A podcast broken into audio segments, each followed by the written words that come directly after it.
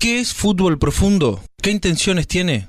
Es un espacio radial para historias mínimas que consideramos merecen ser contadas. Es la huella del pasado recorriendo la línea del tiempo y encontrándose en el fútbol con la vida cotidiana. Nuestra intención es pensar con el fútbol como disparador para poder volver el tiempo atrás. Allí, en definitiva, está lo que somos. Fútbol Profundo no es un programa de radio, somos nosotros persiguiendo la pelota. Los invito todos los sábados de 13 a 15 a Fútbol Profundo.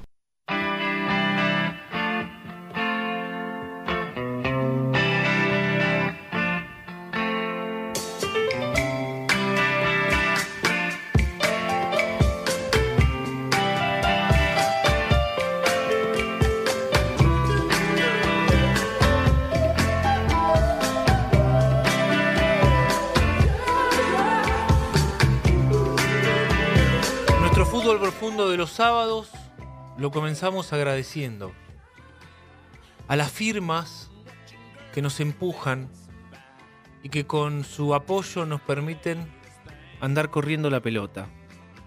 Pizzería Bachi, desde 1940 con la mejor pizza de la ciudad de La Plata, diagonal 79, entre 1 y 2. Key Biscayne, pasaje Rodrigo, en 5 y 51. Vía óptica 48 entre 12 y 13 o Montevideo y 16 Berizo. MIT Parrilla en pleno Parque Cívico Montevideo y 11.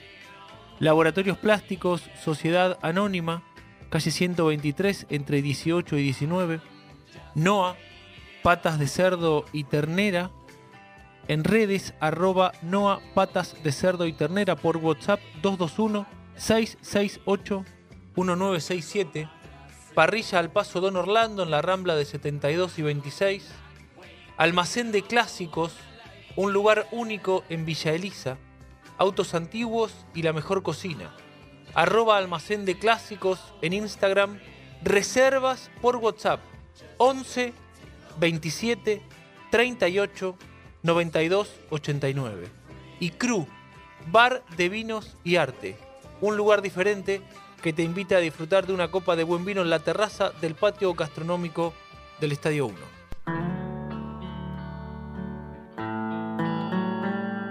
¿Qué relación con, con Gustavo? no? Porque, digo, son hermanos, ya eso genera una, una relación especial, pero además son gemelos. ¿Eso le agrega un detalle diferente a una relación con un hermano? Sí, sí, ahí te- tenés, compartís todo, casi toda la vida, hasta los 20 años que te empezás a, a separar un poco, pero nosotros como tuvimos la misma profesión y como íbamos a la misma división también teníamos los mismos amigos, eh, hicimos toda la vida juntos y yo me doy cuenta que tengo otra relación que con mis otros hermanos, mucho más... eh, Más sólida. Sí, sí, eh, más que con una mirada te entendés, un gesto. Pero creo que tiene que ver el hecho de ser mellizo, bueno, gemelo, y también que hemos compartido la vida por elegir la misma profesión. El 6 de octubre de 1991 debutó con 18 años con la camiseta de gimnasia Guillermo Barros Echeloto. Gimnasia ganó en Avellaneda 3 a 2 a Independiente con goles de Guerra y Odriozola, el vasco, hizo dos y uno el uruguayo Guerra. Y debutó el mellizo, uno de los mejores que hubo acá en La Plata. Su primera vez como titular fue el 27 de octubre de ese mismo año en un partido que Gimnasia jugó con San Lorenzo de Almagro. Gregorio Pérez era el técnico de Gimnasia. Lo que yo creo es que no hay Guillermo sin Gustavo. Y ellos dos hoy son la historia de vida vinculada al fútbol de nuestro fútbol profundo de los sábados. En el año 1993 escribía la revista El Gráfico. Guillermo y Gustavo Barros Escheloto son mellizos y deslumbraron al fútbol argentino al dar sus primeros pasos en la primera división del Club de Gimnasia y Esgrima La Plata. Ocurrió una cálida mañana de noviembre de 1992, en uno de los entrenamientos de gimnasia. Los técnicos, recién asumidos, Carlos Ramaciotti y Edgardo Esbriza, se preparaban para comenzar la práctica de fútbol.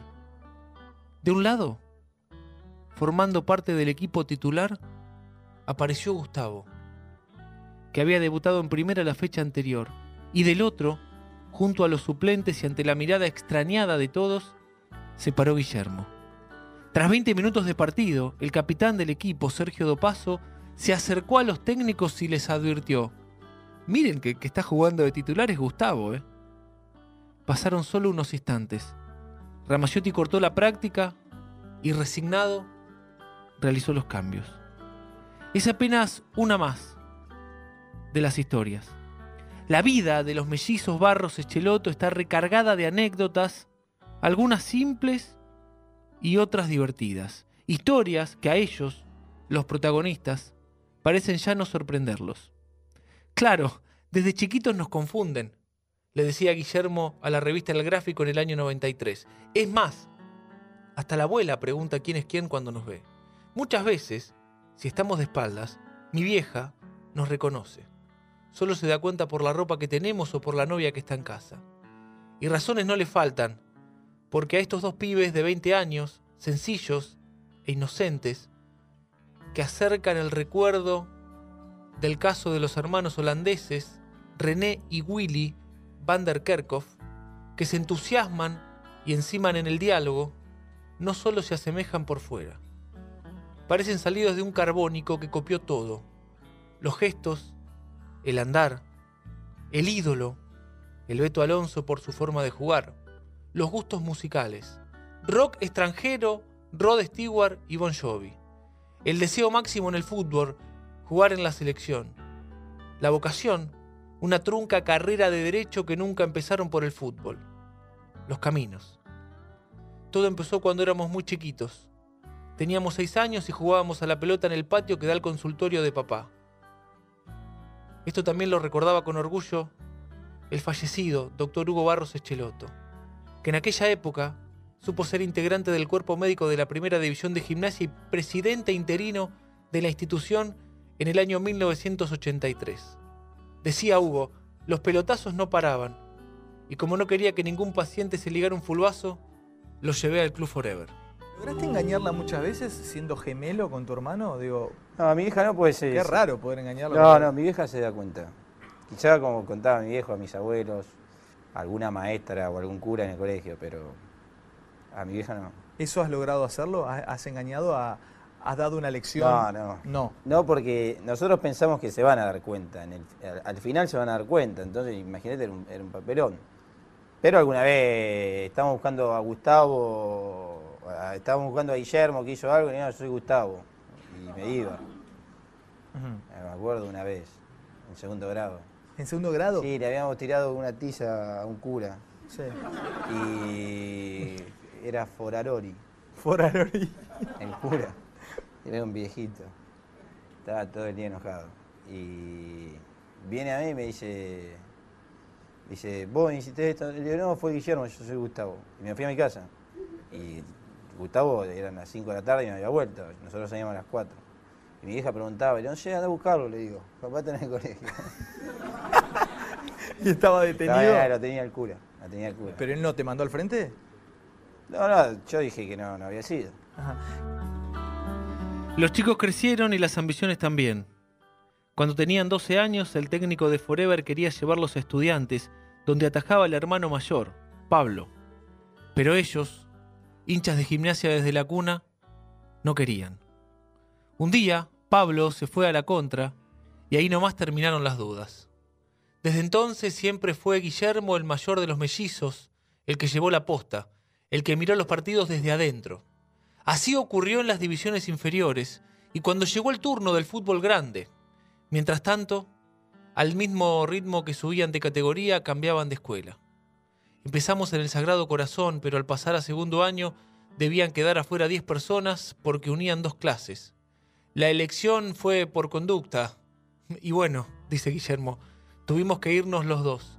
Ese no era nuestro fuerte. Entramos al Nacional, donde hicimos hasta cuarto año. Ahí empezamos a entrenar a la mañana y el único colegio de la zona que tenía turno tarde era el Normal 3.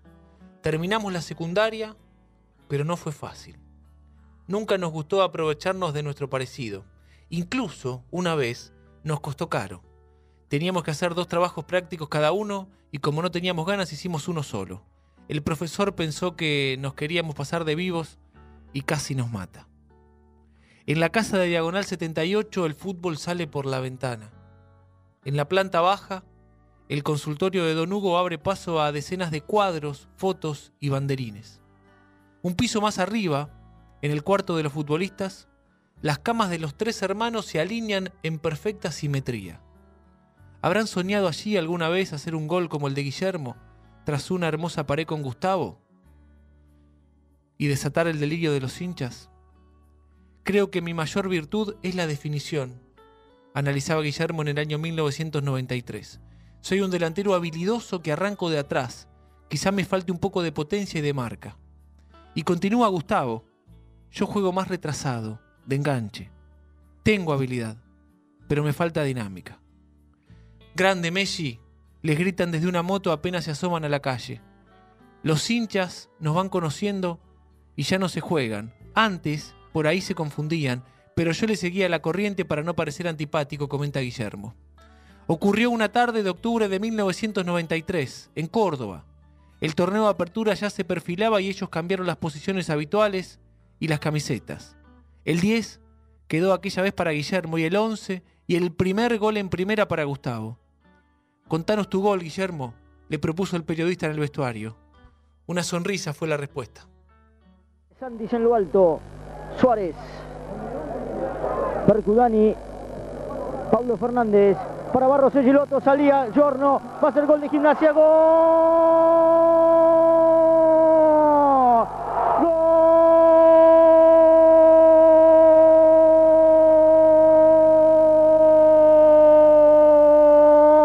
Gol. De gimnasia, Guillermo Barros Geloto por arriba de la cabeza, Giorno se quedó reclamando posición adelantada la gente de estudiantes, el Messi que define como los que saben. ¿Por qué? Porque el Messi sabe el primer gol del mellizo en un clásico.